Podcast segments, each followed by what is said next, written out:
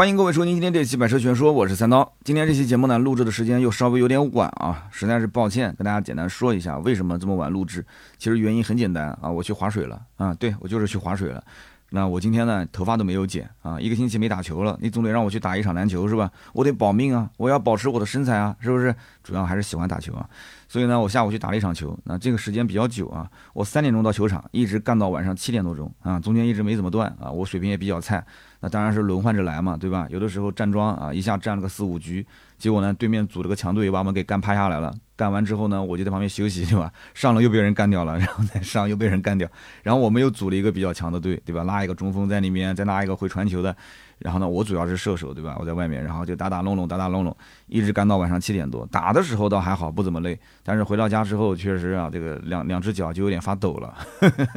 就毕竟四十岁了，对吧？到了这个年纪了，能干四个小时也还算可以了啊。那么到了家之后呢，休息休息啊，就看这个手机，看什么呢？看今天的这个百大的颁奖。今天是哔哩哔哩的百大的颁奖啊，年度盛事，年度盛会。那么呢，我也认识几个百大，那比方讲小约翰可汗，对吧？啊，大家还比较熟，然后我就问他，我说，哎，今天这个肯定有你的奖啊。小约翰说，连续三年都颁过奖了，我一次都没去。我说，是因为你不能露脸，还是怎么回事啊？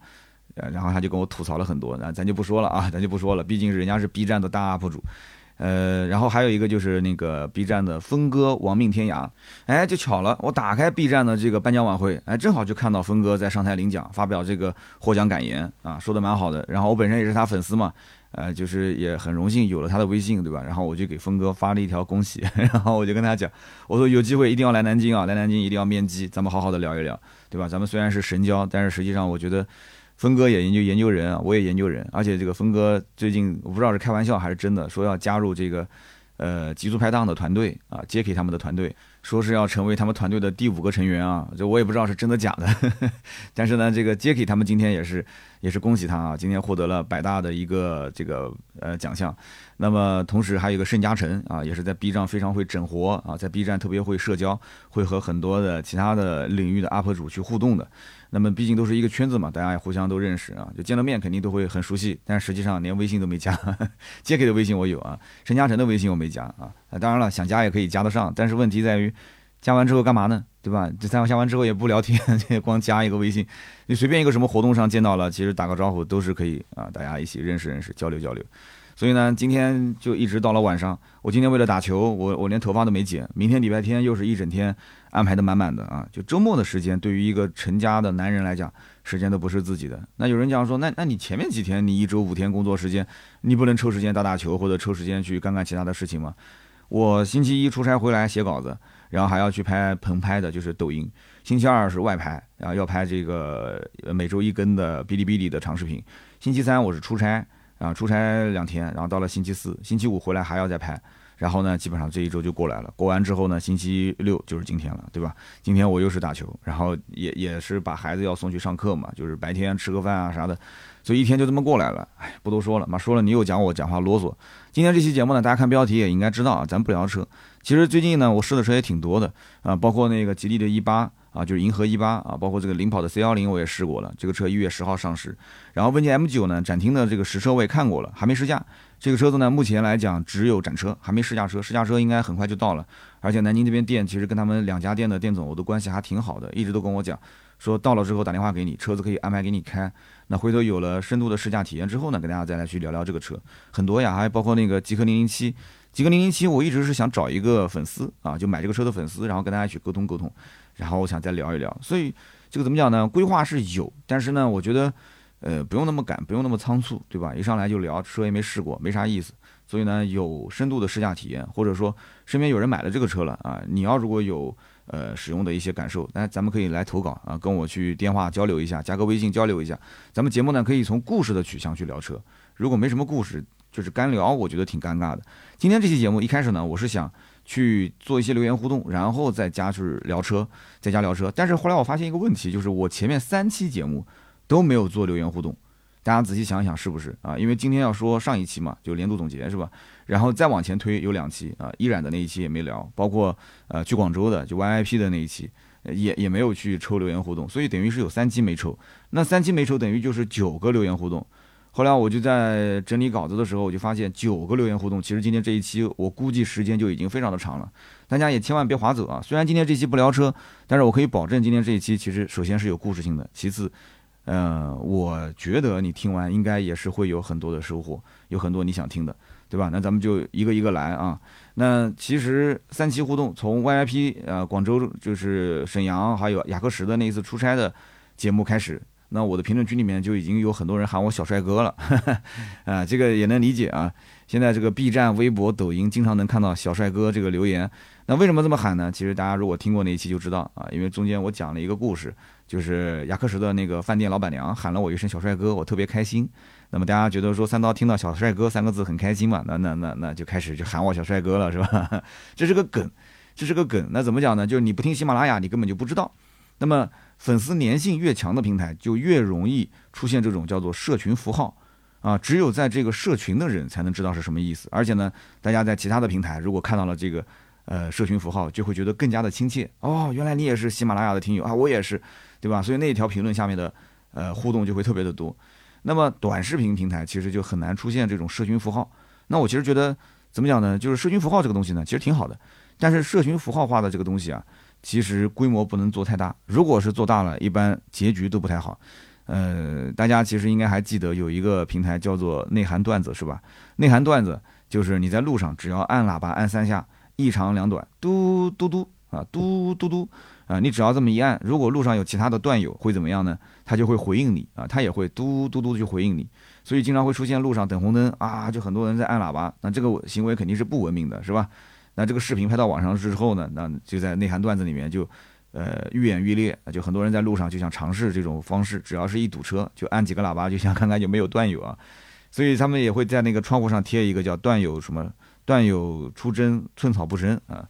所以这个段友当时的这个规模还是非常大的，然后呢，他们也有很多种不同的暗号啊，比方讲什么天王盖地虎、小鸡炖蘑菇啊、宝塔镇河妖、蘑菇放辣椒啊，其实就也没什么内涵啊，就是一种暗号。大家呢原本只是娱乐，但是这种带有符号化的，而且是开始有组织了，而且这个组织规模越来越大，而且具有统一性啊，统一出动，所以这种呢就就比较危险了。所以最后呢，相关部门啊就把这个平台给封杀了啊。虽然封杀了，但是很快，因为它本身是属于字节字节系，字节呢又推了一个叫皮皮虾啊，皮皮虾就没有以前那种社群的互动能力那么强，但是也也挺有意思，挺好玩，打发打发时间没什么问题啊。好，那我们就一个一个聊啊，先抽取上期节目，就是广州啊偶遇 YYP 沈阳小旅馆还有牙克石的老板娘啊这一期的三条留言。那么第一位呢叫做幺三七零八幺六九 RYD，他说。雅克什饭馆的这一段，还真的把我给听馋了。刀哥，其实你可以把各地的这种探店的节目发到抖音，那绝对是比现在火 N 倍啊！车不是所有人都感兴趣，但是吃所有人都离不开。你呢，有那种就是专业做美食的博主不具备的亲和力和表达能力，那你顺手做一个探店的节目，绝对是碾压式的存在。那么三刀的各个视频平台呢？说实话没怎么看，主要就是你只说车太单调了。一款新车上市，全网都在炮轰，不同的渠道看那么一两个视频，我就没兴趣看了，都是很雷同的内容啊，没有什么新花样。呃，怎么说呢？你穿插一些其他的节目内容，其实对你的账号是有一个引流的作用的。他说我比较印象深刻的就是猴哥有一期去招待白宁啊，去吃南京的皮肚面，我反反复复啊看了 N 多遍。真的是，我只要来南京，我肯定去打卡这家店。怎么讲呢？其实，呃，每次我吃饭的时候，就喜欢看看这种电子榨菜啊。他说：“三刀，你天津那一期我也看了，你去吃那个狗不理包子，这么大一个 IP，你为什么一笔带过呢？你肯定现场也拍照片、拍视频了吧？对不对？那你可以去完全把这个内容放大一点啊，是不是？你偏要说车，那说车我就不爱看。他说：我希望三刀你要三思啊。”嗯，非常感谢这位兄弟对我的认可啊！首先，我做探店绝对不是碾压的存在，探店这种内容可不是说你光是会说会讲，你就一定能做得好。这里面的内容形式和结构啊，其实也很复杂，而且呢，呃，怎么说呢？这里面打造的这个人设也很关键，对吧？你比方说白冰，很多人喜欢看，小伙子很帅啊，然后呢开着超跑，他会说吗？他可能没有那个什么什么什么唐人什么唐人杰啊，那可能没他会说，人家厨子出出身的嘛，对吧？然后还有那个钱以斌，之前也挺火的，后来好像也做着做着没什么流量了，叫做呃不看邓刚下鱼塘，就看以斌下厨房啊，一个是钓鱼的，一个是探这个美食饭店的，这种内容其实对我来讲呢是属于主要出圈内容，出圈内容呢，受众的人群肯定是更广，是吧？你只要坚持做，那粉丝量肯定是会有增长。如果要是遇到一两个爆款，那这个粉丝量可能你就是又上升到一个层级了。但是做这种泛娱乐的内容啊，叫泛娱乐，我会面临三个问题，哪三个问题呢？第一个是时间不够，第二个是舍本逐末，第三个呢是商业变现会很困难。呃，我一个一个解释啊。首先就是时间不够，你想一想，抖音看似很简单，只有短短的一两分钟。但是呢，抖音其实是分成两个大类别。第一个大类别呢是口播视频，第二个类别呢是脚本视频。这大家一听就懂，是吧？那我其实呢，大部分、绝大部分是坐在那边拍的棚拍。其实你要是看我是商业还是这个日常更新，你只要看我是坐在棚子里面拍还是在外面拍。我在外面拍呢，除了那个别人研究车，而我研究你的这个系列，绝大部分外拍其实都是商业啊。这个我实话实讲。那我坐在棚子里面拍呢，其实绝大部分都不是商业。这种棚拍的视频叫做口播视频啊，口播视频，口播视频是抖音流量最低的一种视频类型啊，这个我也很清楚。为什么呢？因为抖音平台是主打娱乐的，每一个人打开这个软件，其实都是来放松的。我经常问我家女儿，我说我们每天给你这个一个小时时间看看抖音啊，现在时间更短了，给了大概半个小时吧。然后我说你这个给我评价一下，这个抖音为什么好看？她说抖音就是放松啊，就是看抖音什么都不用想，就是放松，很有意思，对吧？那确实是这样子，它就是用来放松的啊。小孩子是不会说谎的，对不对？那这就是人性。那大家不是来听你讲课的啊，是来娱乐的。所以抖音上你坐着去口播讲解这种账号，抖音首先官方平台就不太喜欢，其次呢就是粉丝肯定也不是喜欢，对吧？也不喜欢这种类型。那除非什么呢？除非就是你极其专业，然后你是用干货知识去吸引那一部分粉丝。那这部分粉丝有的还真的就是很喜欢车，啊，有的可能其他平台也认识你，对吧？关注一下顺手。那有的呢，就是他是应急消费，他最近就要买车了，那发现这个账号里面有很多内容啊，可以参考参考，这个稍微关注一下。那即使这样子，其实这种账号是属于什么？叫做重度的垂类账号，就是非常重的一个垂类账号，非常细分。那平台呢，它根据标签也只会推送这种垂类的用户给到你。那你想呀，我是汽车的垂类账号，那么它怎么推送呢？它只推送那种就是你平时喜欢看汽车类的用户。如果你还没关注我，哎，他会推几次我的账号给你看一看啊。你要如果说划走了、不点赞了、不关注了，他后面基本上也就不推了，对吧？那么还有就是抖音的用户有男有女，那女生其实大部分是不看汽车内容的，那么这部分的用户基本上永远是刷不到我的，是不是？那么还有就是，你想，男生其实就算喜欢车的内容刷到我了，他男生喜欢车的东西他也不一样啊。有的人喜欢看豪车，有的人喜欢看改装改装。那我这种是偏市场导购向的。他刷到我之后，发现我就坐在那边讲，我也不玩车，我也不改车，所以呢，有些人也不一定会喜欢我啊。大概就是这样子。所以，呃，这一类账号就是这种垂直类的口播类的账号，呃，相对来讲呢，做内容就你感觉好像轻松一些，对吧？因为你也不需要外拍，也不需要各种场景的转换。但实际上，对于脚本的要求非常高，花的时间并不一定短。但是这种账号呢，它因为特别的重度垂直。所以它的起号的速度会比较快，初期的涨粉效果也非常的好啊，因为它非常精准。但是到了后期呢，这个天花板呢也比较低啊，很快你就会遇到瓶颈。那么你再想说在这个基础上再爆粉啊，再想上一个层级就非常的困难。那我现在其实就面临这个问题啊，我现在一百六十多万啊，接近一百七十万粉丝这个位置，其实已经涨粉速度算是比较慢了。那么当然我也知道我出去拍肯定有流量，对吧？但你想一想，我 B 站长视频需要花一天时间写稿。再花一天时间去拍摄，这已经是极限了。那么后期还要花两到三天这时间去制作，那当然不是我去制作啊，是我们的后期制作。那么一周的时间基本上就过去了。所以呢，我们是每周一写稿，每周二拍，每周五更新，是吧？那么我的抖音呢还是日更，那我的日更肯定不是每天拍一期嘛，所以我还要至少抽一到两天时间去拍那么一周的六七部的视频，是不是？然后六七部视频丢给后期，后期还要去制作，所以他们的时间也是非常非常的紧。那么如果说我要把抖音改成外拍，对吧？那我就得要再招人啊，这个人是专门跟着我出去外拍的。那么其他的两个后期就在那边去制作，时间呢就互相的没有冲突了。那我的脚本呢，如果要是外拍，那我又要重新写。那我原来的这种口播的作者在棚内拍的视频脚本肯定是不能用了，是不是？那么我每周呢还有两天时间要做喜马拉雅的音频节目啊，百车全说还有小试牛刀，是不是？小试牛刀要找嘉宾，要跟嘉宾去对提纲。是吧？你像我跟依然，我们俩不是说张嘴就说，我们俩还要有提纲、提前期，最起码打个电话沟通一下，要聊什么嘛？大概时间时长是多久？那我们要大概说一下方向啊，就这个地方要稍微改一改，那个地方能说不能说，我们提前要沟通。所以两档音频节目，虽然讲说我有的时候会抱怨说音频不赚钱，但是音频老粉丝多，粘性强，对吧？我不做音频，那很有可能基本盘就没了，是不是？那么除此之外，还有汽车之家、懂车帝、易车各个平台啊，经常发过来一些这种视频的合作需求。那当然了，这些都是有费用的，对吧？那就是大家所所说的这种充值啊、商业啊。那每个月不要多，每个平台丢一个，那四个平台就是四个，那分到每一周就是一条，那每一周就要至少去拍一条商业的视频，对吧？那又是外出要有一天的拍摄，那么后期又是要两到三天的制作，制作完之后这种视频客户还要再审，审完片之后还要再发过来让你改，所以它整个的这种。工作量，那我这么一说，大家就明白了吧？对不对？这个工作量，你说现在好，三刀，呃，我希望你去做泛娱乐的内容啊。那你今天去拍拍美食，明天去拍拍探店，后面后天去跟我的一些车圈的好朋友去做 social 啊，去做这种社交，去拍拍那两个人的对谈，啊，是很有意思啊，没问题啊，我可以带你去挖掘很多一些 4S 店有意思的事情，买车的故事，对吧？采访采访车友，当然很好玩了。但你想想看，首先，只要但凡这件事情不是你一个人去做，你需要跟别人去配合的。你需要沟通约时间，甚至对方放鸽子，到了现场会出现很多的意外状况，是不是？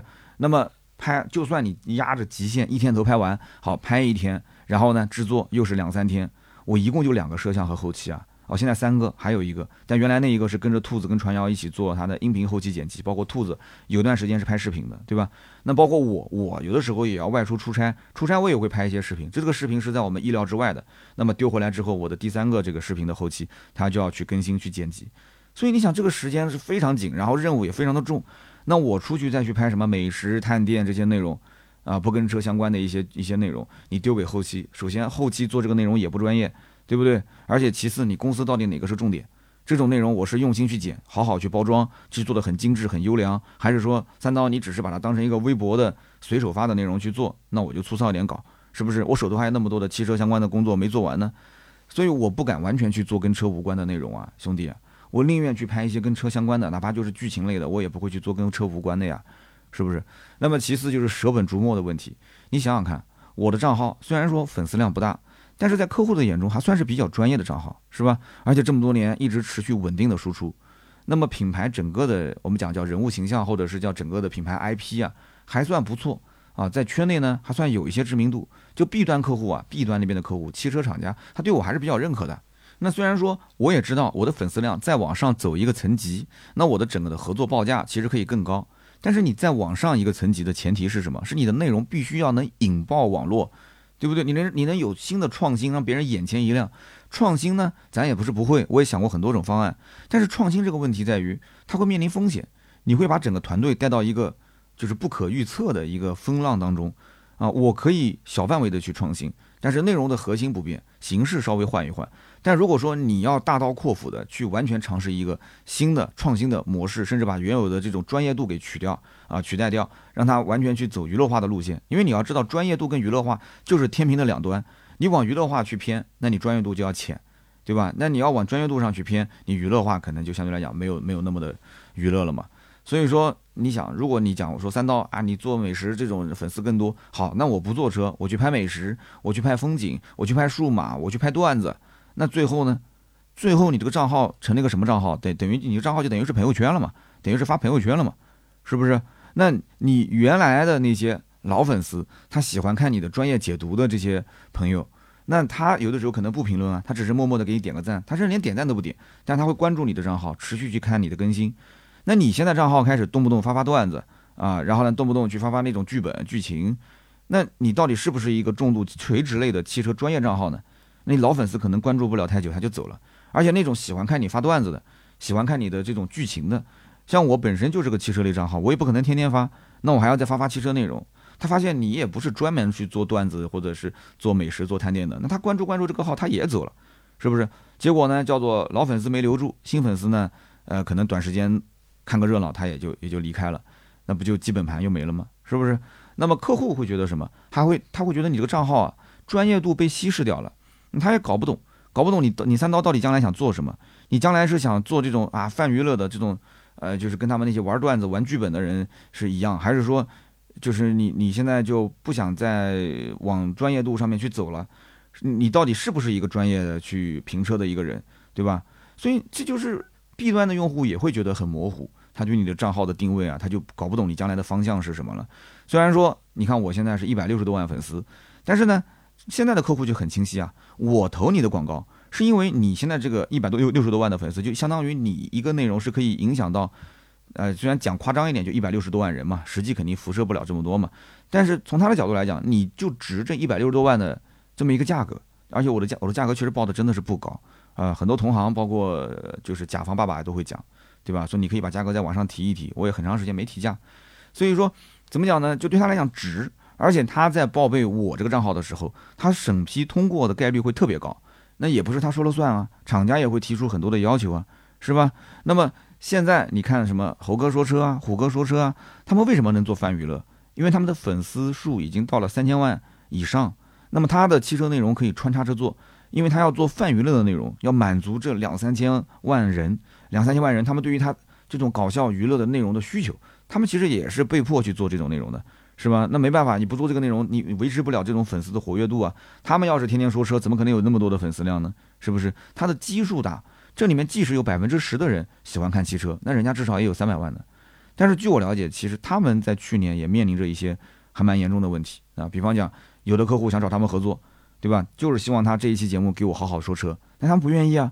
他们因为整个的这个内容导向已经开始偏娱乐化了嘛，而且是非常重度的脚本和娱乐，那怎么办？他说：“那我给你拍一分多钟的视频，两分钟的视频，但是我这里面只能给你植个大概十几秒的汽车广告，啊，就到讲讲讲讲讲个段子，然后到了车子上面啊，这是最新出的一个什么车，就十几秒的广告，对吧？那行不行？如果不行，他可能就选择不合作了。那客户呢，当然是希望你能多说一些，你十几秒哪够呢？”我那么多的传播点，上次跟大家讲，就是某品牌给了我一个这个宣传的点，结果是一万多字的一个文章。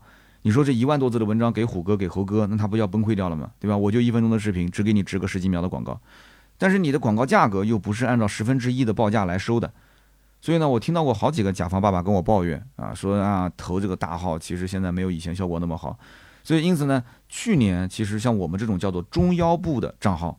它的广告量就非常的明显，我指的是抖音啊，广告的增长量就非常的明显。那么其实大部分的原因就是什么？就是原来投给头部的那些钱，其实很多就已经开始分散到给这种中腰部的账号了，做垂直内容的中腰部的账号。那我是第一批受益的，对吧？所以去年我的账号虽然说涨粉的速度比较慢，但是呢，哎，我的广告的这种合作量还是可以的，因为我们同行其实都能看到我的，就是一年接了多少广告嘛，对吧？那么还有一个重要的原因是什么？就是你平时的广告多。那人家老刷广告，其实对你的这种账号他就没什么兴趣了。他不经常刷，不经常点赞，不关注，那你的这个活跃度啊，账号活跃度就少了。但是，所以现在我又怎么做呢？那我就开始要从原来的隔日更新，一个月更十五条，变成现在要日日更新，所以工作量等于就是翻了一倍，是不是？那就冲淡了我接广告的这种影响。因为原来广告，你想一个月更十五条，我接个十条广告。就五条是原创的，那你肯定不怎么去看我的账号了嘛？那现在一个月还是接十条，但是我有二十条，甚至二十多条都是原创的。你甭管说的好不好，那你会觉得说，哎，那我还是能接受的。最起码两条原创视频里面加了一条商业广告啊，当然商业广告肯定也是原创嘛，是吧？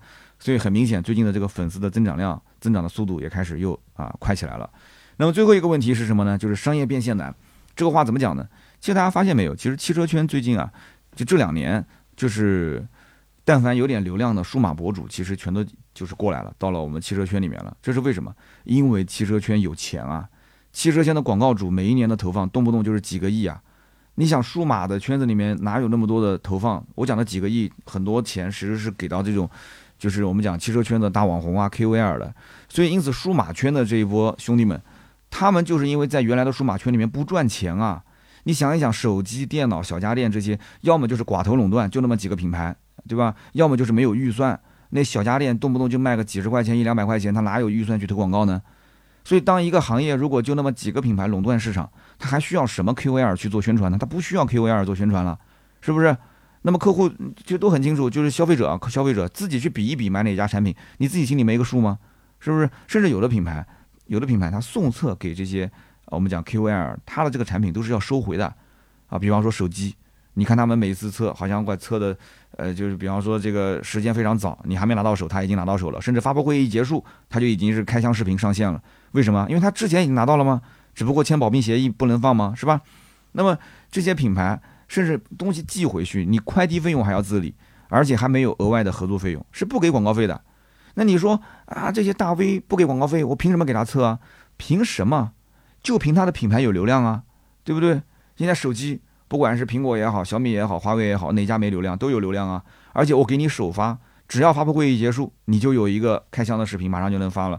你如果说好，你不给钱，我就不给你测，那对不起，你总是拿不到首发，你怎么去巩固你的行业地位呢？你捏着鼻子你也得测，是不是？你还不能说它不好，为什么呢？人家毕竟是给了你的这个首发的权利。所以你你还要还要考虑什么呢？你后期很多品牌，你不管小米、华为这些，人家是一个生态链啊，对吧？今天虽然说手机可能没给你没有给你广告费，但是它整个生态啊，它其他可能有些项目要给你一些合作的呢，对不对？这就是人情世故嘛，对吧？江湖嘛，就是你来我往，要有交情嘛，是吧？那么小家电我刚刚讲了，本身单价低，也不可能有预算。很多人其实也有关注过我另外一个号，叫做金牛道的消费观，我在 B 站和小红书。也都是一万多粉丝了啊！平时就做做玩玩嘛，有时间了嘛，我就做做这种我平时用的好物推荐啊，我的开箱评测。那么这个呢，虽然说做的玩玩的，其实一开始啊我没怎么花时间，但是到了后面啊，就有很多的商家开始过来找我了，说什么呢？呃，意思就是我不给你钱，但是呢，我给你置换产品。我一开始觉得还不错，对吧？你这这置换产品，你看有的人就是那种电子阅读书，呃，电子阅读器。也也不便宜啊，有的一千多，有的七八百。那个时候我也是基本上市面上你见过的我都有。那么出了新款就给我，那么这种是不给钱的。好，那么我肯定是用一段时间我就把它给卖了嘛，对吧？这种放到家里面，我要那么多干嘛呢？那蓝牙耳机最多的时候家里面有十三副啊，十三副蓝牙耳机，我还发过一个微博，一一桌子满桌子全是蓝牙耳机，各种什么骨传导的，呃入耳式的、半入耳式的，反正这个各种类型的。那后来我就发现一个问题，什么问题呢？我算了一笔账。就不对啊，这个模式我是最吃亏的呀。为什么？首先，原来我是做得完的，我是视频不做剪辑，一镜到底，而且呢，我也不配字幕，就从头到尾录，录完之后，然后我就做个封面，我就咔嚓咔嚓就开始各个平台发，发完我就了了这件事情，反正当天录，当天传，当天就结束。但是后来呢，因为有了这些商业合作，有了这些，因为我这个人其实有责任心嘛，有了这些客户的需求，那我说句实在话，这不是夸我自己，因为我从工作到今天，我是公认的还是比较有责任心的。那我就不能说别人，我哪怕他就是给了我一副耳机，就值那么一两百块钱，但是你有什么传播的点，我也是要帮你去传播的呀，这是基本的职业素养啊，是不是？那我一开始还不说缺点，但是后来我发现，这不说缺点也不行啊，我就跟他讲，我说能不能让我适当的说点缺点啊？有一些通情达理可以，但有一些不同意，说不行，说我们这个合作，你还是尽量说我们的正面哈。那么这是第一，第二，其次就是客户他对片子的上线时间有要求，然后呢，对于这个片子呢。他还要去配分镜头，我原来拍摄都是一镜到底，没有任何的分镜头的。然后客户要求加分镜头，分镜头就需要你讲完之后，你要再拿手机去拍，拿相机去拍，拍那些细节。那么第三个，他要求去加字幕，然后这个东西到最后就成标配了嘛。说老师，你这边帮忙一定要有分镜啊，啊，你不能从头一直说到尾啊，啊，帮忙一定要有字幕，加字幕加分镜，我的天哪，这个整个的视频后期的工作量至少翻了一倍以上。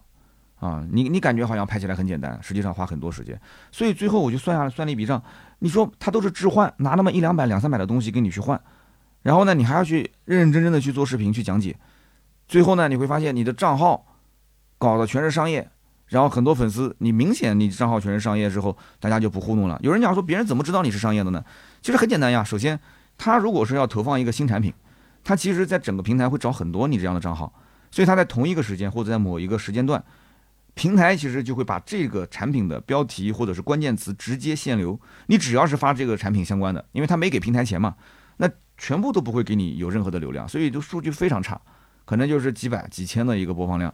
那好，这是第一个，第二个，那观众粉丝也不傻，他如果说也是关注数码的，他也会巴拉巴拉划一划，发现满屏幕全是这个产品的推荐，那所以说我的账号它就会互动量变下去，就就变减少了嘛，就会降下降了嘛，然后同时。花的时间那么多，最后再一算账，也就是值那么一两百块钱的东西。那我脑子有毛病啊！我为什么要做？所以从去年下半年开始，我就不接任何的置换了啊！我讲的是金牛刀的消费观那个小号，我不接置换了。然后呢，我就跟同行打听了一下，就是我这个粉丝级别大概应该收多少钱的合作费用。那么聊完之后呢，我心里也有数了。然后我在此基础上还稍微增加了一些，因为我毕竟也不是一个素人博主，对吧？我还有其他的平台的一些。这些账号啊，流量也还可以，我就会跟对方讲啊，我说你要是愿意合作就合作，不愿意合作那就那就算。那么对方呢看我那么坚决啊，所以很多人就是问了问就没有下文了啊，因为我的费用会抬得稍微高一点点。所以呢，现在我做金牛刀的内容，那就是我想说什么就说什么，我想怎么更新就怎么更新了。哎，那粉丝就开始慢慢的涨起来了，就这么简单。所以说你不要以为什么美食博主、数码博主、搞笑博主流量大，其实这种类型的账号啊，就是普罗大众都能看，受众面非常广。当然了，你涨粉的速度很快，但是你要知道大 V 什么叫大 V，各个品类是不一样的。这种泛娱乐的，就是每个人都能看的账号，在抖音上面什么一千万、两千万，甚至三四千万的人也是比比皆是啊。对吧？那你一个几百万的账号，在这个品类里面，其实你就不值钱。你就算做到个一两百、两三百万粉丝，其实真的不值钱。你要快速的去赚快钱，你要么就直播收割客户，要么就赶紧去有广告就接接，对吧？接到最后，就这号就烂掉了嘛，就这么简单，是不是？所以呢，只要是腰部以下的账号，我觉得在这个怎么讲呢？在这个就是泛娱乐的生态里面，其实真的日子是非常煎熬的。但是在我们汽车垂类的频道里面就不一样。对不对？你想有多少人会去做这种愿意去做深度啊垂直的内容呢？这种内容其实非常吃力不讨好。我刚刚前面已经解释过了。那我就是做这种内容的。但是这种内容其实反而它的越时间久，它的商业价值其实反而越高嘛。所以总结来讲，就是上面三个问题点啊，这是我比较顾虑的。内容改版如果是做泛娱乐，那我当然愿意，对吧？但是容易把团队带到一个非常危险的领域，到时候账号的垂直度不够了，对吧？我说人话就是账号的专业度被冲淡了，被稀释掉了。那你要知道，摄像后期这些兄弟都是跟我做了，呃，大几年，将近十来年的这种汽车内容的专业的后期跟摄像。那他们要跟我去拍车，剪出来的片子基本上一遍就过，他们非常了解我。那如果说跟我出去拍美食、拍探店、拍数码评测，那基本上这个片子没法看。我也不是没试过，我曾经出门也喜欢拍拍 vlog，那最后丢给他们剪，那剪的就跟一坨那什么一样的，是吧？但是这个也不能怪他们，就还是那句话，一时间不够。啊，时间只要足够，你让我全心全意的去做，他们的技术水平其实包括什么 vlog 的这种创意的转场啊，包括这种精美的包装，这些都可以，但这都需要花时间啊啊，音乐还要慢慢的去找，是不是？那么我原本的这个拍摄，它本来就是随手拍的，就是我的原始素材就是随手拍的，他还要把我的素材全部看一遍，因为我是自己一个人出去拍的，他也不知道这一段跟下一段它有什么故事线，有什么逻辑，我也不去写脚本，是不是？那么没有了后期的这种。跟你的配合，那他整个的剪辑的效率就非常非常的低，啊，他把所有的素材看一遍，可能我七七八八拍拍了二十多个小时的素材，他也不知道哪一段跟哪一段有什么关联，所以呢，懂拍摄的人一听肯定就明白了，就是团队的兄弟都知道，我这个东西呢，其实可能只是尝试的玩玩，那他就不会花很多的心思去做，他们是不会用那种对待专业汽车内容的态度去做非专业或者说是非汽车的内容，所以呢，跨圈泛娱乐。不仅是对我，其实对整个团队来讲，转型都非常的困难。那么说到底，其实你哼哧哼哧的去做自媒体内容，你图什么？你说我去图给大家拍个段子，讲个故事，让更多的人去关注你，去粉你，去给你点赞、评论、转发，是这样的吗？这只是表象。你想想看，粉丝多到一定程度之后，你要干嘛呀？你要干嘛呀？你为了情怀吗？不是的，你是为了钱。你最终还不是要赚钱吗？赚钱的方式无非两种，要么接广告，要么就直播带货，割粉丝的韭菜。所以目前来讲，国内是不可能有第三种模式的。你说国外 YouTube？YouTube 是可以根据这个流量来分钱啊，但是呢，你看后来苹果它让用户在使用 App 的时候可以选择权限，那么导致谷歌的整个的这个广告业务大幅缩水，因为你已经不知道用户的这个喜好了，所以你投放就不够精准，投放不够精准，那客户就不愿意在你这边投，所以 YouTube 的创作者的整个的收入也是直线下滑。那么所以现在你看到很多的这个油管的。这种大 V 大账号，对吧？呃，他就会怎样呢？要求你去包会员啊，包月或者是包年，去看这种付费的他的会员节目，对吧？但是呢，他的免费节目还要持续更新，所以也很累啊。在国内就很难走 YouTube 油管这种模式，只能是广告和带货。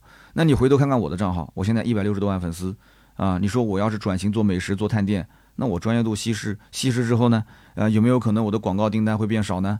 那有些客户是不是觉得我的账号就不符合他的投放标准呢？对吧？他以前特别喜欢我这账号，是重度垂直，就看起来形象很专业，内容也不错。那你要知道，他执行公司投不投我，也是把我的账号报备给客户，客户也会给执行公司提各种要求，比方说需要这个账号持续稳定的三年以上的更新啊，需要它是一个垂直类的汽车账号啊，或者他比方说有指定啊，要要美食类的，或者指定要这种什么时尚类的，或者指定要健身类的，指定要数码类的，就客户会指定的。你要能在这个品类里面让他第一时间联想到你，这个是非常关键的，是吧？除非你是绝对的大 V，三千万、四千万这种粉丝，他不投你不可能。那你只要是一两百万、三四百万的，你必须是重度垂直，让别人一下就能想到你。它在不同的不同的竞争环境里面，生态是不一样的。所以从观众角度来讲，哎，三刀这个人挺有挺有趣、挺有意思的，对吧？完全可以做更好玩的内容。但是抖音上没那么多深度思考的人啊，你所谓的好玩，可能最终就是你的自嗨嘛，是吧？所以我说了那么多，不知道大家明白没有？这个其实不仅仅是完全呃为了回答他这一个粉丝的互动提问啊，这也是说给很多人听的，因为我也知道各行各业大家从事的这个行业不同，但是。很多行业是需要去了解自媒体的，需要去懂自媒体的，而且很多人其实也想去兼职做一个自媒体账号。那其实正好就是这个问题，我讲的就是我切切身实实的一个经验啊，是我切身的体会啊，兄弟们，大家明白了我的这个良苦用心没有？我是在分享，我分享我的一些实际经验，分享我的感受，所以不要说啰嗦啊，三十五分钟时间才聊一个问题，其实就可以把它当一个节目来聊了。是不是？我不知道大家有没有听明白。其实你当一份工作去做，哎，或者说你把这个当成是一个生意去做都可以。但是你要是这么去做，你站在我这个角度，只要你是自媒体创业过的人，你就完全能懂我。但是你要从一个观众的角度，其实你就想不通，我现在为什么，对吧？就感觉人挺有意思的，可是你做的内容为什么那么枯燥啊？完全不是大家想的那样啊！说我不懂，我不知道，我不了解，我不去做。其实我我真的我其实还是比较 了解这方面的，但是。真的做不了啊，很难啊，或者说是很难，时机也不成熟。好，我们再看下一位听友，这位听友呢叫做幺三零八四幺五 F E O K，他说啊，感觉这个刀哥团队台前就你自己一个人，其他的人都是幕后，所以我感觉你时间是不够，很紧张。而你看那个严雨鹏的单家车，他有很多台前的人啊，而且每一个单拎出来都是不错的 IP 啊，都能够独当一面的存在，所以 Y Y P 就比较的自在。那如果说让他也干你这么多的活，那他时间肯定也紧巴巴的。所以刀哥公司应该培养新人，创造能够出镜的台前的人啊，减震放权。当然了，这种台前的人呢，也要看天赋，要有亲和力，愿意去做台前的人，性格要合适，意志要坚持，可以说是可遇不可求的。而且现在呢，不比以前了，投入呢肯定需要就比以前投入更大，而且呢也可能打水漂，也可能掌控不住。一个好的管理者，知人上任的领导是挺至关重要的，所以建议刀哥啊，可以转向管理公司，多和前辈学习啊。祝愿三刀团队越来越好，非常感谢啊！我相信你可能也是一个创业团队的呃 leader 或者是创始人，能说出这样一段话，分析的很很精辟啊。呃，我解释一下，其实这位兄弟，我跟您这样讲啊，培养新人，创造出镜的人，减震放权，我都知道。而且我几年前，我在在一八一九年，其实已经开始这么做了。但是谈何容易啊！如果是关注过我们视频的小伙伴，应该知道，大概也就是一八一九年的样子吧。我们曾经出过一个节目，叫做《去世家》，大家还记得吗？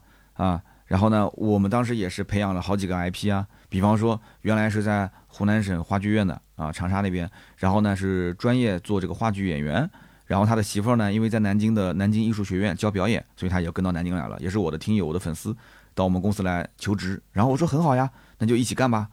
呃，他应该算够专业了吧，对不对？然后我就想培养他去挑大梁，是吧？然后呢，去做我们的这个趋势价的主角，那我不就能退居退居幕后了吗？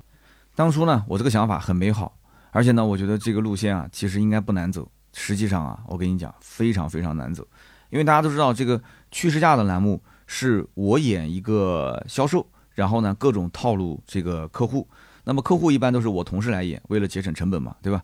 那么有的时候呢，他需要扮演什么夫妻啊这种，那就需要再找一个群演，找个小姑娘，那就得花钱，对吧？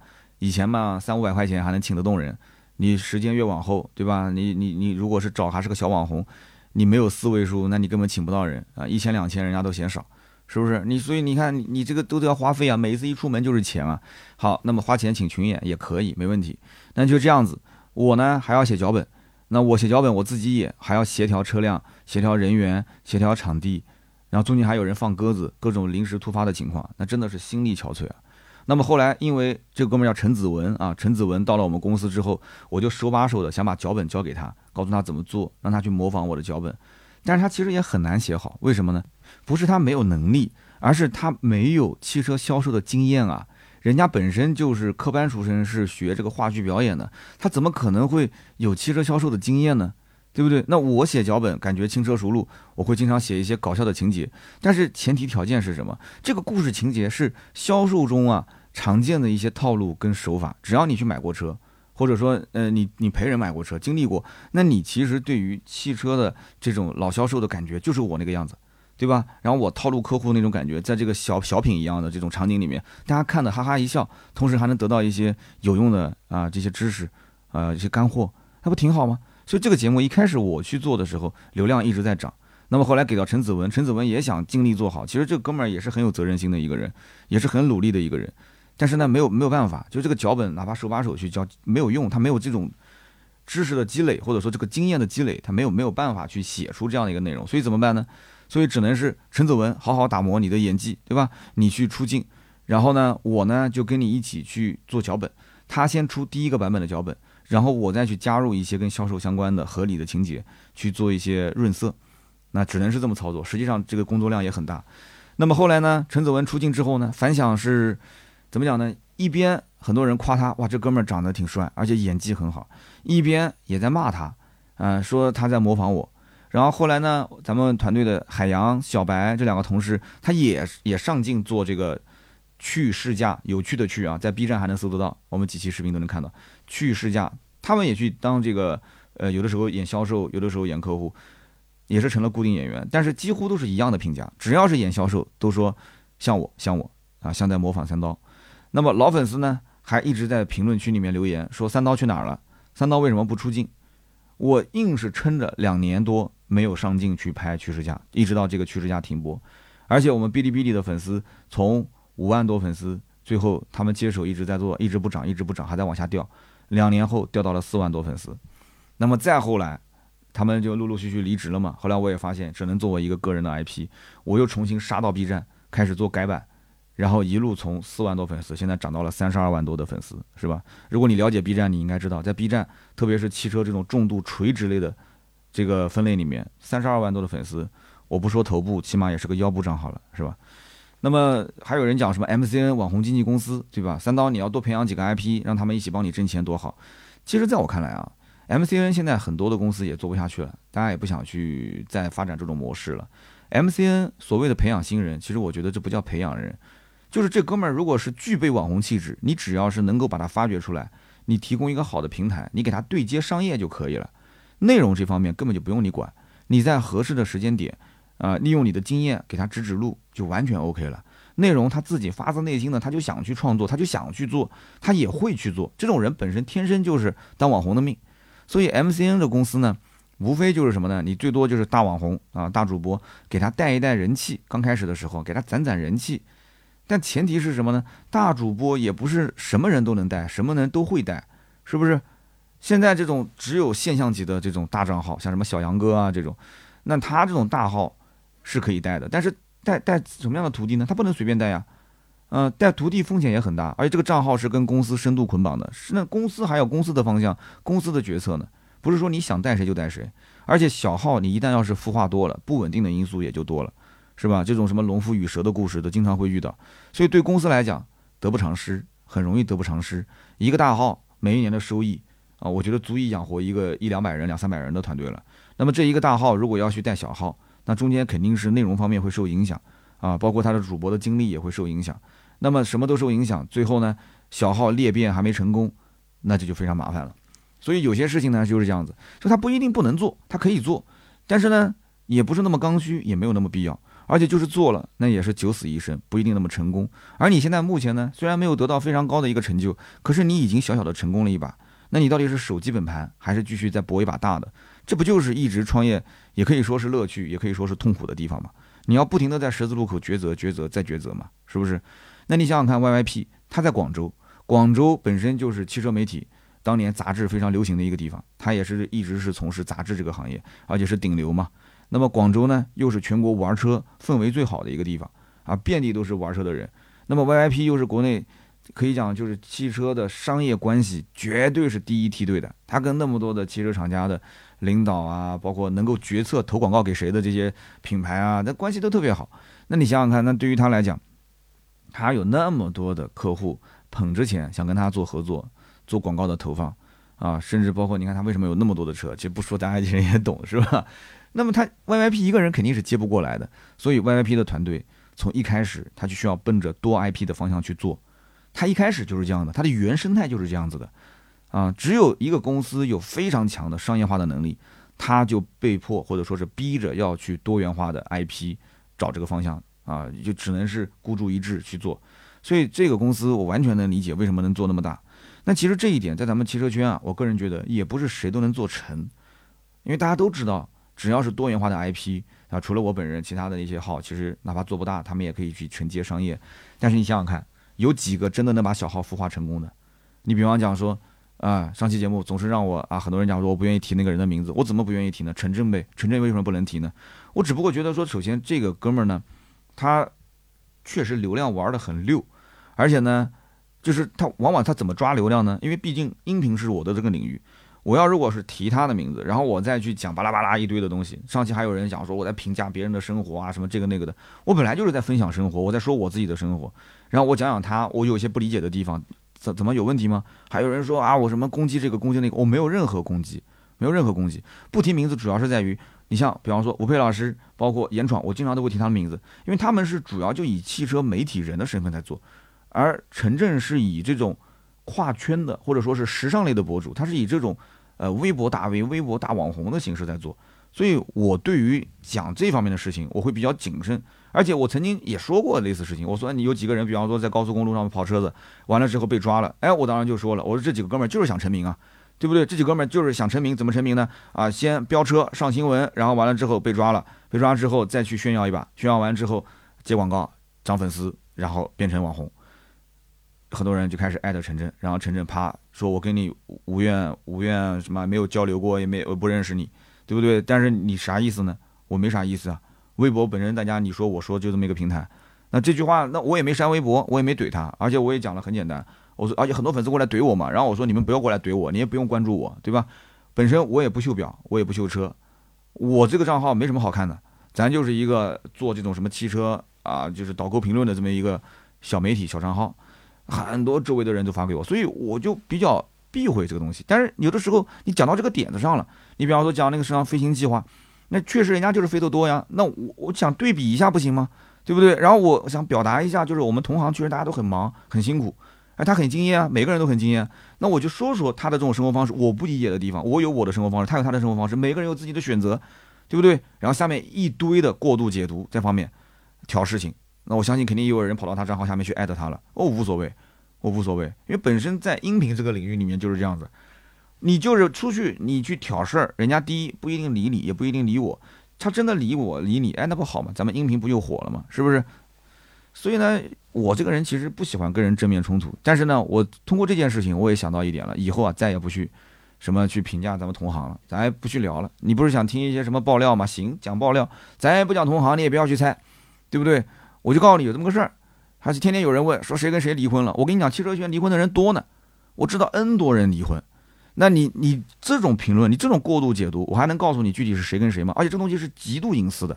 是不是？咱们也是因为关系好，有的时候在一起聊，人家自己就跟我讲说，咱就现在一个人了。我今天告诉你说谁谁谁是一个人了，对不对？那我还告诉你说啊，人家怎么怎么怎么，对吧？出轨了这些事情我也都知道。谁跟谁大网红大网红之间，大网红跟汽车厂家之间，大网红跟那些什么汽车公关媒介之间，这些乌七八糟的事情多呢，对不对？那捕风捉影的也有，实锤的也有。那这种东西放到节目里面，你是听个八卦，结果呢又各种猜测，然后回头又说是三刀说的。没必要，真的没必要。上期节目就是讲到生活和工作怎么去平衡，就这么一件事情。然后因为大家都在晒这个飞行记录，所以我就聊了两句嘛。然后哎呀，还有人去讲说你为什么其他人名字提了，你就是不提陈震，有什么不能提的呢？那我现在就讲到商业化这一块儿，那我就提啊，没问题啊。商业化这一块儿，汽车圈子里面，包括像吴佩老师，对吧？陈震老师、韩露老师、楚小明老师、严川老师都很厉害，都是属于以前在北京就是各个平台都就是。汽车之家推严闯，对吧？然后汽车之家本身韩露就是最早的一批员工，陈震也是汽车之家一车全都待过。好，那么这一波人，他们本身手上就有非常好的客户关系，他们难道不想去做这种 IP 集群吗？叫矩阵化的 IP 吗？想啊，他们肯定想啊。你看之前的韩景峰不就是陈震孵化的 IP 吗？陈震之前还有那个谁，叫什么技术营陈莹，是不是也是他的 IP 啊？还有很多啊，包括那个什么罗报告北美啊，现在好像也没怎么更新了啊。那么很多人也会去关注啊，这些都是 IP 啊，但是这些 IP 怎么讲呢？有流量，但是是不是能达到就是预期的那种？那我不知道，他满不满意啊？我不知道。商业反正我感觉也不是特别的多。那么吴佩老师也有啊，也有自己的一些小 IP 号，但是这小 IP 号我感觉也没有那么成功。楚小敏也有啊，对不对？然后严闯老师也有啊，也有自己的小的 IP，大的带小的。但是目前来看，其实真正做的最成功的就是燕玉鹏，没有之一，就是他。那你说我所处的这个环境，首先第一个，我的这个整个的粉丝量级，行业类的这种之前的工作履历啊，以及平台的关系，商业化的变现能力，那跟人家就不在一个维度里面。那么我现在南京的这个整个的汽车媒体的环境又是个大荒漠，对吧？你找个汽车编辑都很困难，你更别说南京的什么所谓的玩车文化了。南京的改装车现在严打到什么程度了？你想一想。所以你想找一个这种合适的、跟你团队有共同目标、共同方向的人，然后再去跟他一起去合作，咱也不说培养，去合作，可遇不可求，非常难，极其困难。那好的，那先聊那么多，下面再看第三条留言，这一条呢叫做 D R L I 二三三。他说：“刀哥啊，我听你节目很久了啊，期期都不落，基本上洗澡或者是赶路的时候在路上戴耳机听。我算是比较年轻的粉丝吧。前几天呢，我刚刚考完研究生，但是考研最后一门课专业课出了个岔子，我在准考证的背面啊打了个草稿，结果被监考老师正好看到了，他就认为这个是在准考证留下笔记算违规，然后就让我直接离场啊，就取消了最后一门课的成绩。”他说：“我这是八九个月的努力啊，我的心血啊，全包括花的这些钱啊，都是白费了。”他说：“成绩呢都没有出，但是我已经是当头一棒了。我本来是打算考完试之后买一个巡航车，但是现在越想越难受，干什么都没劲。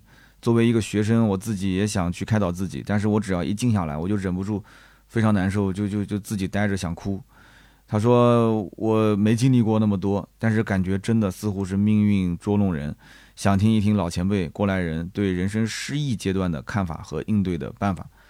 其实这件事情呢，我肯定很同情你啊。我想每个人听到了，你想你付出那么长时间的努力，结果就在最后一门课上出了这么一个岔子。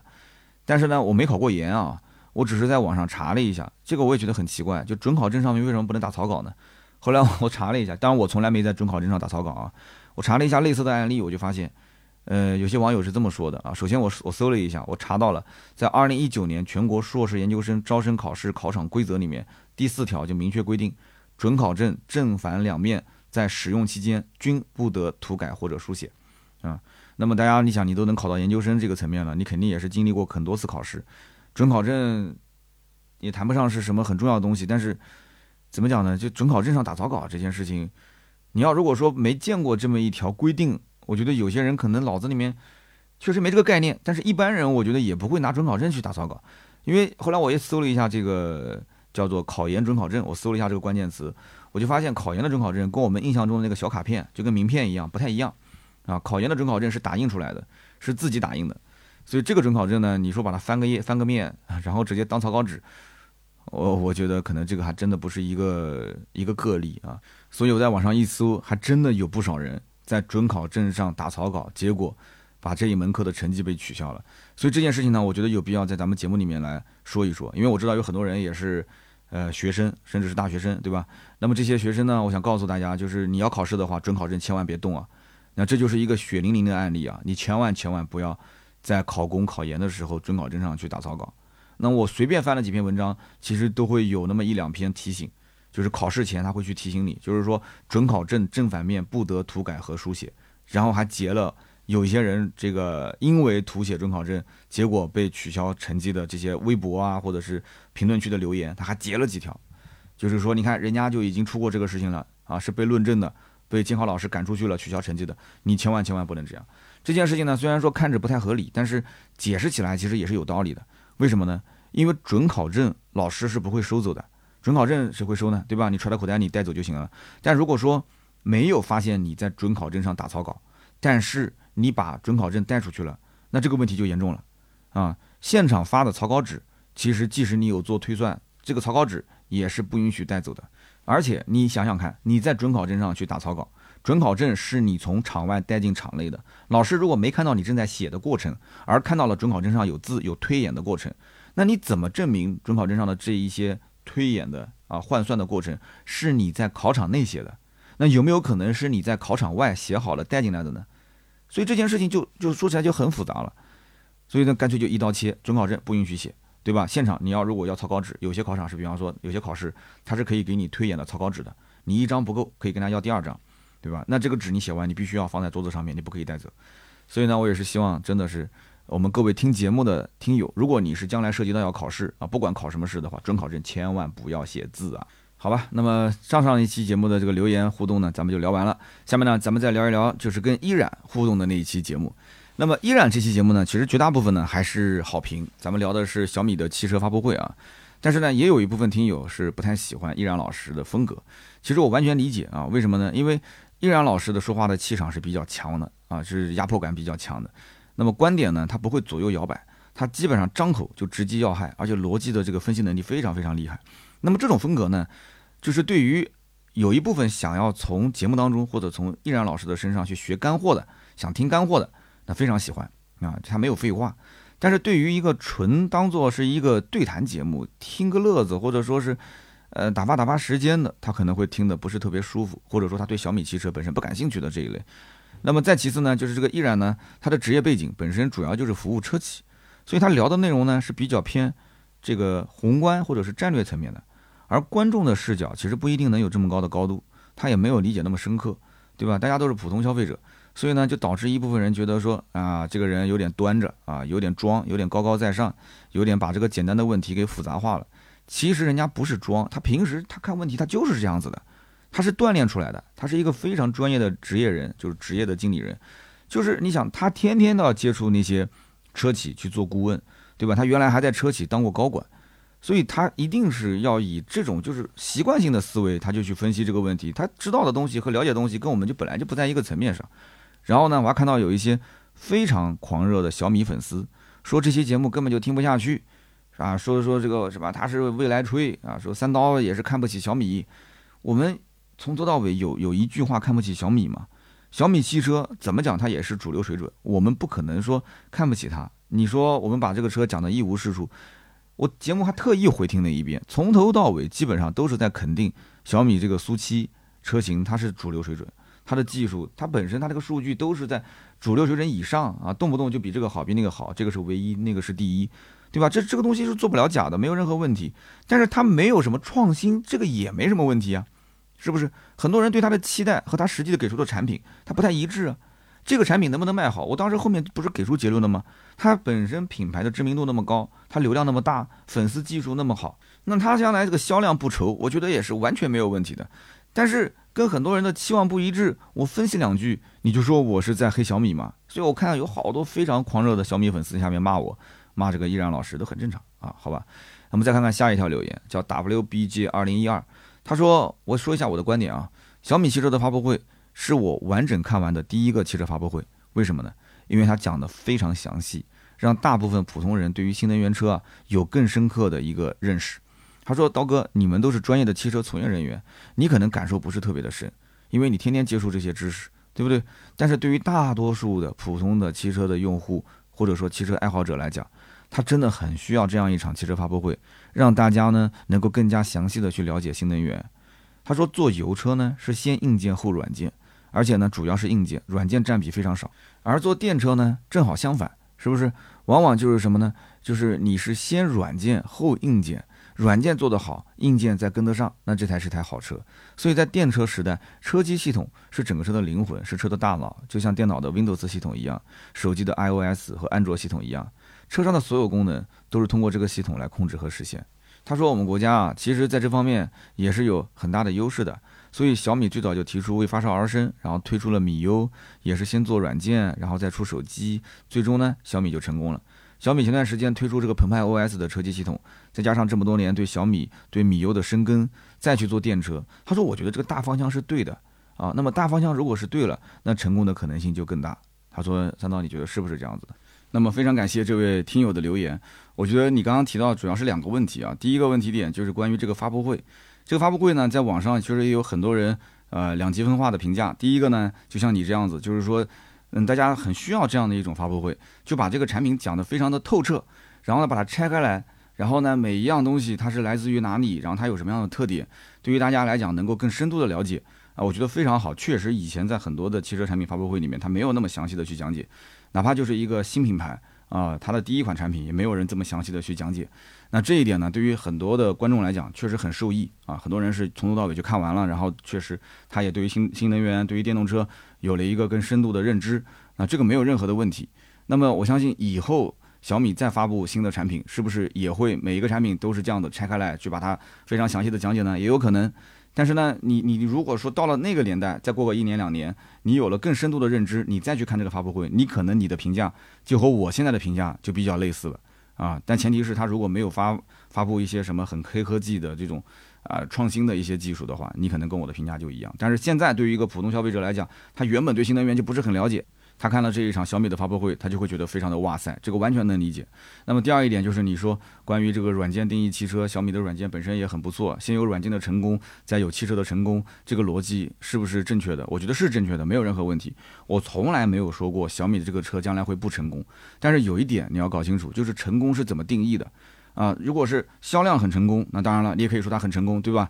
但是我们更希望是什么？就是大家是希望小米在这个圈子里面能够搞点事情，能够做一些。呃，也不能讲是开天辟地吧，就是说他能做一些创新的东西出来。所以为什么节目一开始我就在讲，我作为一个销售，其实我更希望看到小米今后在营销、在销售渠道方面的一些创新，因为这个产品本身其实没有看到太多的创新嘛，对不对？都是一些整合。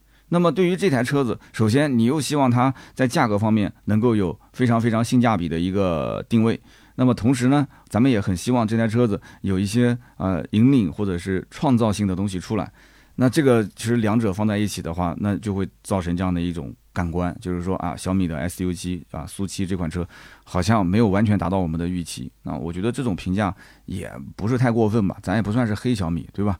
好的，那么再看下一条留言，这条留言的名字叫做 UTOPRATRON 啊，他叫乌托邦，他说依然老师的逻辑思维能力实在是太牛逼了，他说他得找一个无理取闹的老婆来镇压他。你有看到这条留言，我当然就笑了啊！哎，你别说，还真有可能啊！就一般这种逻辑思维能力特别强的人啊，他往往就不喜欢就是这种同样逻辑思维能力很强的人啊。两个人在一起的话，就是他的气场都很强大，就容易犯冲，是吧？所以你想啊，两个人在一起过日子，如果气场都很强，逻辑思维能力都很强，结果天天一坐下来，就像是辩论赛一样的。老婆说：“哎，依然啊，我今天跟你说个事儿，一二三四五。”然后呢，依然先非常冷静的仔细听对方说完，然后找到对方说话中的漏洞开始反驳啊。刚刚说的第一点我认可，可是呢几个方面我需要补充一下我的意见。然后第二一点呢有逻辑性的错误啊，比如说巴拉巴拉巴拉一二三。然后第三和第四点呢完全就是你站在个人的立场，而不是站在我们整个家庭的利益角度去分析这个问题。那我的观点是什么？哎呀，这样子就不太好了啊。怎么讲呢？就是。就是依然，如果说这样的总结的话，就是有些问题啊，就可能他会说你今天不理解，但是过几年你再回头看，你就理解我的意思了。你要这么讲话的话，那就很容易出问题啊。那我觉得这位听友真的很牛啊，这个我认同，我认同，依然需要找一个无理取闹的老婆来镇压他。开个玩笑，开个玩笑啊。那么下一位听友呢，叫做守望者镇，他说两个人都在全力输出观点，而主持人的深度和逻辑又比不过嘉宾，还不如让嘉宾完整流畅的说完。给他一个方向，让他自己讲。其实节目一开始呢，我就是这样子的，就我们设置了几个问题。但是你想，毕竟这么长的一期节目，我不可能说我只提问题，我一直闭嘴不讲话，是不是？那对方他本身就是整个的逻辑非常严谨，讲完之后我可以引导。其实我也基本上都是以发问的形式在引导，只不过我我这个人也习惯性的就是在发问之前呢，我会先承上启下的啊，总结一下上面我的一些呃想表达的观点，然后再继续抛出下一个问题，大家去听，基本上就这么个节奏。那我也承认，就是在行业认知的深度方面，我肯定比不过依然。人家毕竟是在多家车企当过高管，是吧？而且常年是给车企做顾问的。那么对方在这方面的表达观点，其实我我也没有太多的这些需要补充和讨论的地方。那我接依然的话往下说，大部分是什么呢？就是从消费者的角度去看问题。那我就负责接地气，这也是我比较擅长的点。因为什么？我研究消费者，我平时带粉丝去买车，我接触客户、接触经销商更多一些。那么之前我也提到过，我很喜欢那个东吴相对论嘛。东吴相对论里面，就吴伯凡呢，他就负责讲大道理啊，讲得非常的好。那么梁东呢，就负责去东家长李家短的去去去拉扯一些我们常见的一些生活案例。那这种搭配方式其实听起来就很轻松，观点你也听到了，逻辑也很清晰，对吧？案例听起来也很生动，很易懂。所以不管怎么样，也是感谢你对于我们节目的改进的这种留言啊，改进的建议。反正我觉得大家呢也是多多去给我节目多提一些好的建议啊，非常感谢。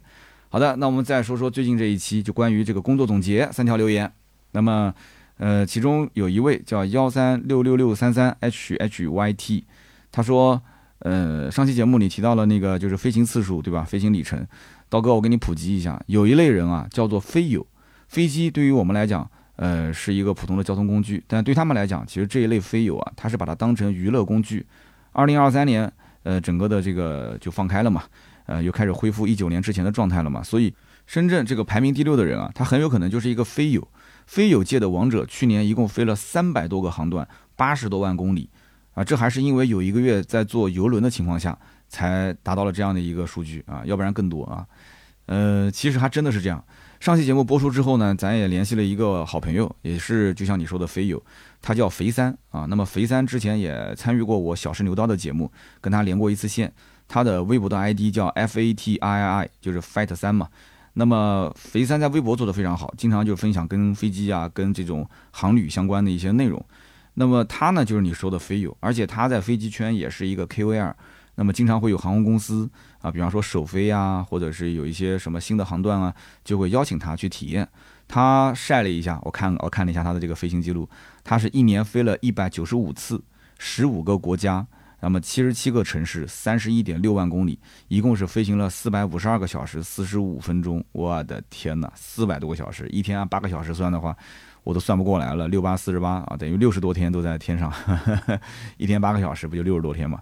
所以呢，他是广州市排名第八啊，整个广州市排名第八。那么下面一位听友叫做燕美家香肠，他说鱼和熊掌是不可兼得的，你没有做到那个位置，你要到了大佬的那个位置，你能选择放弃吗？啊，他就说到了就关于我讲生活和家庭平衡这个事情是吧？其实呢，以后啊，我真的不再不太想聊这个汽车圈的一些同行的事，真的是不想聊了，因为大多数人给我扣帽子嘛，对吧？然后各种解读都不是我的本意。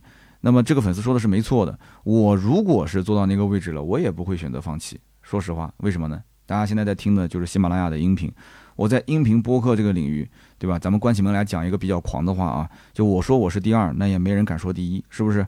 所以这个位置呢，我想一直稳着，一想一直做下去，那我就要付出比别人更多，对不对？我明知道我可以一周一更，但是我要保持两更，对不对？我明知道我可以把时间省下来，我去发力发力其他的平台，可以做的也许更好。可是呢，我也不愿意去放弃音频这个赛道，啊，甚至我还要付出更多时间和精力嘛。那么音频电台，其实我想的也很明白了，就简单一点、轻松一点就好。你看今天这期节目，虽然你听才一个多小时，但实际上我现在已经录到凌晨三点了啊。我是希望轻松一点，我是希望就是说大家听起来轻松一点，而不是我做的轻松一些。就我的汽车内容其实已经足够多了，我在 B 站、我在抖音、我在微博、我在知识星球、我在各个平台上面，我都不停的在聊车。那么电台当然也可以聊啊。没有问题啊，我把我其他的一些碎片内容整合一下，但是说实话，我是希望提供更好、更高质量的一些内容，就是更有故事性的、更符合我们播客电台的这样一种生态的内容。那么这就需要去花更多的精力了，所以希望大家给我点时间，让我慢慢的去、去、去体会、去寻找啊、去探索这样的一种好内容，好吗？希望大家陪伴一起成长吧。虽然已经十年了。下面一位听友叫做廖柠檬，他说。刀哥老粉啊，我一直没有评论过机票行业，其实我已经做了十来年了，这个东西呢真的是熟悉到不能再熟悉了。如果有兴趣想了解这个行业的话，哎，我可以总结一些机票行业的相关知识给大家来分享一下。感谢感谢，尽快联系盾牌，盾牌的微信号四六四幺五二五四。如果你已经有他微信的，赶紧联系他，那么让他把我的微信推给你啊，加个微信，有机会来上一期我的小试牛刀。其实我对于小试牛刀想的已经非常明白了。就是普及干货啊，多讲一讲各行各业的。如果你是各行各业的大拿，不管你是做什么行业的，希望你能够尽快联系我啊，咱们一起来在小试牛刀的专辑里面去分享分享你这个专业领域的相关的干货给大家。这个栏目呢，我觉得做的才有意义啊。那么也有人讲说，你不要分精力啊，你可以把小试牛刀放到咱们百车全说的节目里面来说啊。嗯，还是那句话，那个栏目呢是对谈，咱们这个节目啊，其实更多的大家不想听对谈，还是想听我一个人去聊天，去唠唠嗑。所以呢，这个栏目既是我想，呃，去说说别人的故事，其实我也是希望提前采访，采访好以后呢，我来去写稿子，我来去总结，然后呢，把这个故事讲给大家听。而我们小试牛刀呢，就做一个对谈类的节目啊。如果你是各行各业想跟我联系的，你是可以找盾牌，盾牌的微信四六四幺五二五四，你只要说清楚你是什么行业的，你有什么故事就可以了啊。你也可以发邮件给我四幺八幺五零五零五啊，在我们的节目下方也可以看到我的邮箱四幺八幺五零五零五，发个邮件给我就可以了。那你比方说这一位啊，这么了解机票相关行业，那咱们就可以聊一聊，比方说退票换票怎么让自己尽量少损失，比方说有没有这种可以抢购打折机票的，因为马上要过年了嘛，啊，有的人要去三亚啊，去哈尔滨，对吧？去旅旅游，或者是出国旅游，那怎么去买一些便宜的机票？那么你像我这一次，我在杭州打车，我跟那个网约车司机聊天，这个司机师傅就跟我讲了，他是哈尔滨人，他上一次从哈尔滨回杭州，机票就直飞的话要一千四百多块钱，但是呢，他就当时，因为他飞得多嘛，他就留了个心眼啊，就开始研究能不能飞到上海啊，能不能飞到南京啊，因为南京、上海去杭州都很近嘛。结果搜了一下，发现飞到上海最便宜的机票只要八百多块钱，哎，他就买了一个机票飞到上海虹桥，哎，然后上海虹桥呢又是全中国，我不知道是不是全世界啊，是全中国唯一一个机场跟高铁是建在一起的，所以他就在这个虹桥机场直接走几步路，然后到了虹桥高铁站，啊，坐个高铁去杭州东才七十三块钱，哎，那么前前后后省了多少钱呢？省了有四五百块钱，甚至更多。所以他讲嘛，他说转高铁也很方便，然后呢我也省钱了，所以他很开心啊。所以这就让我长知识了嘛，对吧？我第一个我知道了虹桥是全国唯一一个机场跟高铁建在一起的。那么第二个我也知道了，哦，原来这么飞能更省钱啊。那以后如果说我想省钱，我就这么玩，好吧？那么以上就是前三期节目的九条留言互动，大家应该听了七十多分钟了吧？是不是？那么今后呢，咱们再聊聊车啊，穿插着来，吉利的 E 八、风云的 A 八、领跑的 C 幺零、极氪零零七、问界 M 九这些车都会说，慢慢来，不要着急。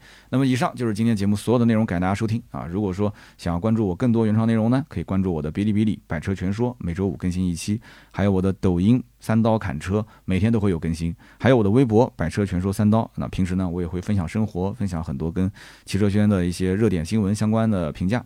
那么大家如果想加入我们的微信群，可以添加微信号四六四幺五二五四，想联系我也可以加这个微信。那么最后的最后呢，打一个小广告，就是咱们的年货啊也正式的上线了，大家可以去看一看盾牌的朋友圈，还有我们平时的微信群。